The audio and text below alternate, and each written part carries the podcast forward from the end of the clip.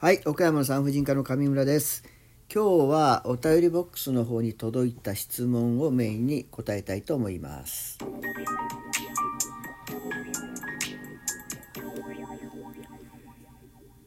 えーこんにちは。いつもラジオトーク聞いてます。ありがとうございます。珍しいですね。チョコレート農法についてお答えいただけたらぜひラジオで聞きたいです。はい、答えますよ。ピルなどの薬を飲むこと以外に婦人科の先生からアドバイスがあれば聞きたいです。ウォーキング、毎日の入浴、血行を良くするといい、冷えに気をつけてなど、気休め程度で構いません。気休め程度って言われてもあの、まあ、冷えと腹痛の関係っていうのは一応言われてはいますただ医学的に実際にそれは本当にどうなのかどうかわからないんですがですから当然冷えないようにする、まあ、血行を良くするということはまあ何も悪いこと起きないと思いますそれから漢方薬などで、まあ、冷えを改善させる、まあ、月経痛にも冷えは効きますね。ただ治療効果はどうなのかって言われるとそれは医学的にはまずあんまりないんだろうなっていうのが正しいです。ただやっぱり一番の問題は痛みとかですからそれが改善するということであれば、まあ、それは問題なくおすすめと思います。何年もピルを飲んでいて病状が落ち着いていても急に大きくなってしまうことはありますか？これはまずないですねピルを飲むことによってある程度抑えつけられてそれがコンスタントに治療効果とつながってるわけですから突然大きくなるということは、まあ、これがチョコレート農法であればまずないと思います。これはまあ子宮内膜症の関係で大きくなるわけですから病状が悪化しない限りそんなに大きくなることはないと思いますからその場合そんなに心配しなくてもいいとは思います。チョコレート農法の患者エコー診察は何ヶ月に1回受けるのが適当だと思いますか？まあこれもあのある程度の大きさによるんですけれどもまあ普通は半年に1回でいいのかなある程度まあ4センチ5センチそれと大きくなってくるようであればまあ3ヶ月に1回ということもありますがまあ半年に1回でいいと思います、まあ、そんなに大きくなくてチョコレート農法がまあ安定している大きさでほとんど大きくならないというのであれば子宮頸がん検診の1年に1回に合わせて一緒にやればいいんじゃないかなと思います。まあこんな感じですね。えー子宮内膜症についてはいつも喋っています。月経痛の原因がまず子宮内膜症であるということは間違いないと思っています。小学生でも中学生でも高校生でも基本的には子宮筋腫子宮腺筋症そして子宮内膜症がありありあります。超音波で見たら子宮筋腫は大体分かります。腺筋症はある程度分かります。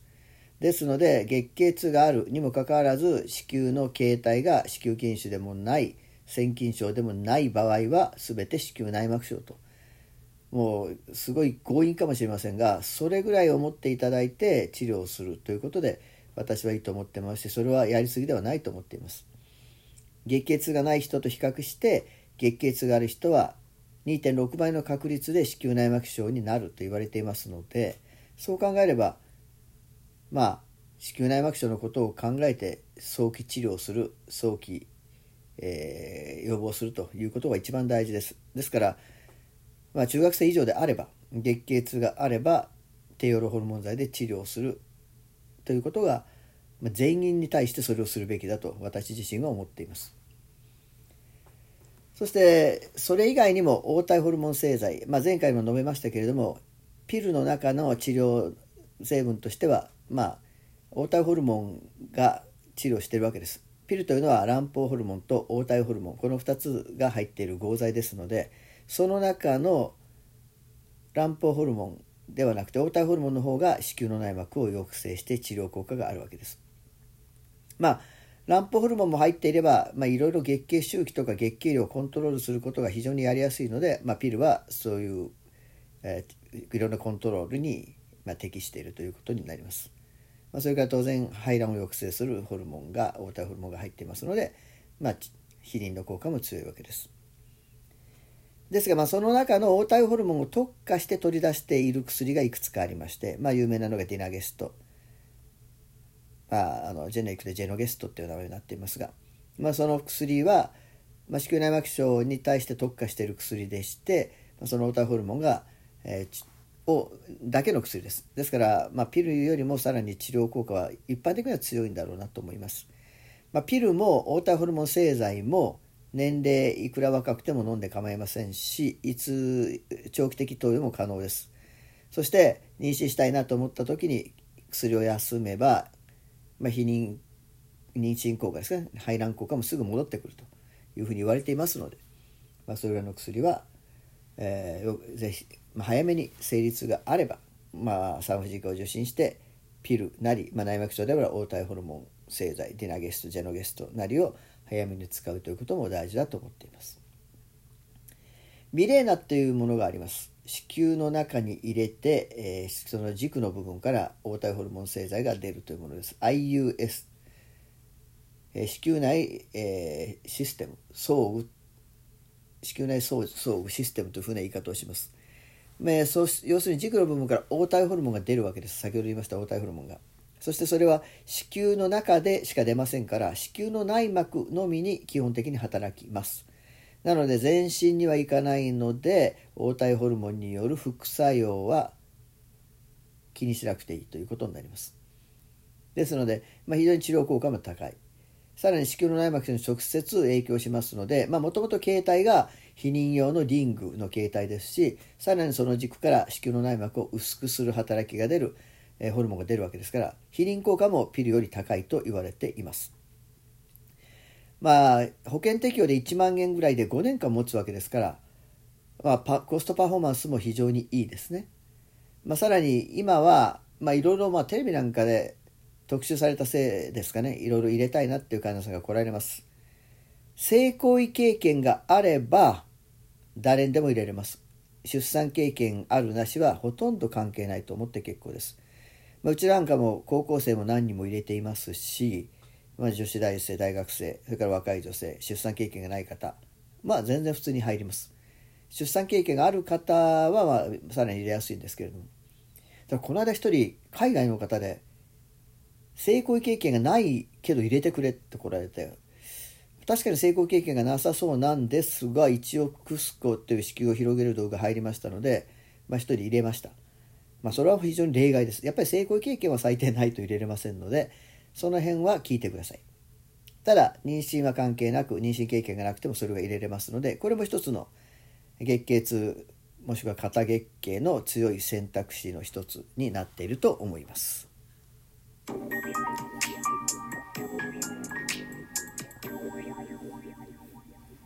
オソの有無は遺伝しますか？つわりですね。私は吐くのが怖いので将来オソがあったらどうしようと困っています。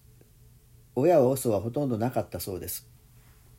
これはですね、オソの原因、つわりの原因ってね、未だに分かってないんですね。アミノ酸の問題であるとか、ホルモンの問題であるとか、いろんな原因が言われていて、まあ、要するにそれが分かっていれば確定的な治療があるはずなんですが、まあ、それがほとんど分かっていません。ですので、遺伝があるかどうかって言われるとよく分かりません。ただ、何か体質的な問題だとすると、まあ、お母さんがつわりがなかったからそのお嬢さんもつわりがないって話もよく聞きます。ただ逆に1人の方で1人目のお産はつわりがひどかったけれども2人目3人目は楽だったっていう方も聞きますですのでお父さんお母さんお父さん関係ないお母さんがつわりがなかったからといってあなたにつわりがない遺伝的なもんだから大丈夫ですよということは言い切ることができません。やはりつわりがある可能性があります。さあそうすると辛いですね。将来吐くのがすごく怖い。つわりも怖い。まあ早めにそのことを産婦人科の先生にお伝えしていただいてできるだけ吐かないようにまあそれ難しいんですけど吐き気止めなり漢方薬なり点滴なりいろんなことをするっていうことも可能ですが、まあ、なかなか完全に止めることも不可能です。やっぱり強いつわりが来るかもしれません。赤ちゃんがまあ妊娠することそして生まれるまでの間にその辛いつわりっていうのが本当に大変だろうなと思いますしそれを大丈夫お産だから我慢しましょうなんてことも私も言えません。本当につわりがつ辛くてしんどいのでだからもう私は子供を産むことができない産みたくないとおっしゃられればそれはそれで意見として私は正しいと思っています。必ず赤ちゃんを産む必要もないししんどいことを無理にする必要もありません。ただ多分この方は赤ちゃんは欲しいんだけどつわりがしんどいんだろうなって思います。お家の方それ以外の家族の方ご主人そして当然医療関係者医者助産師看護師皆さんがそのことを知った上で本当に助けようと頑張ります。いろんな医学的配慮もするし精神的な支えもなんとか可能な限り皆さんがしてくれます。ですのでこの質問された方絶対につわりがないとは私は言いませんけれどもでも周りの人の助けを借りながら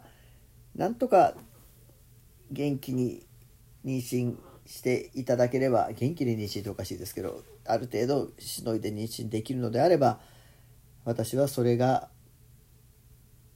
一番いいのかなと思いますがもうこれは強く言いません医学的な問題もよくわからないものなので、ね、こんな返事しかできなくて本当にすいませんでも元気な赤ちゃん妊娠できて産めたらその喜びもひとしおではないのかなと勝手に一方的な思いで言っています。今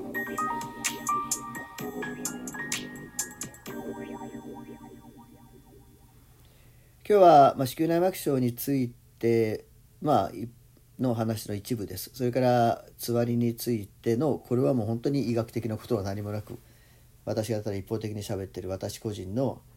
まあ、たわいのない。意見なんですけれどもその2つだけで、まあ、12分が来てしまいました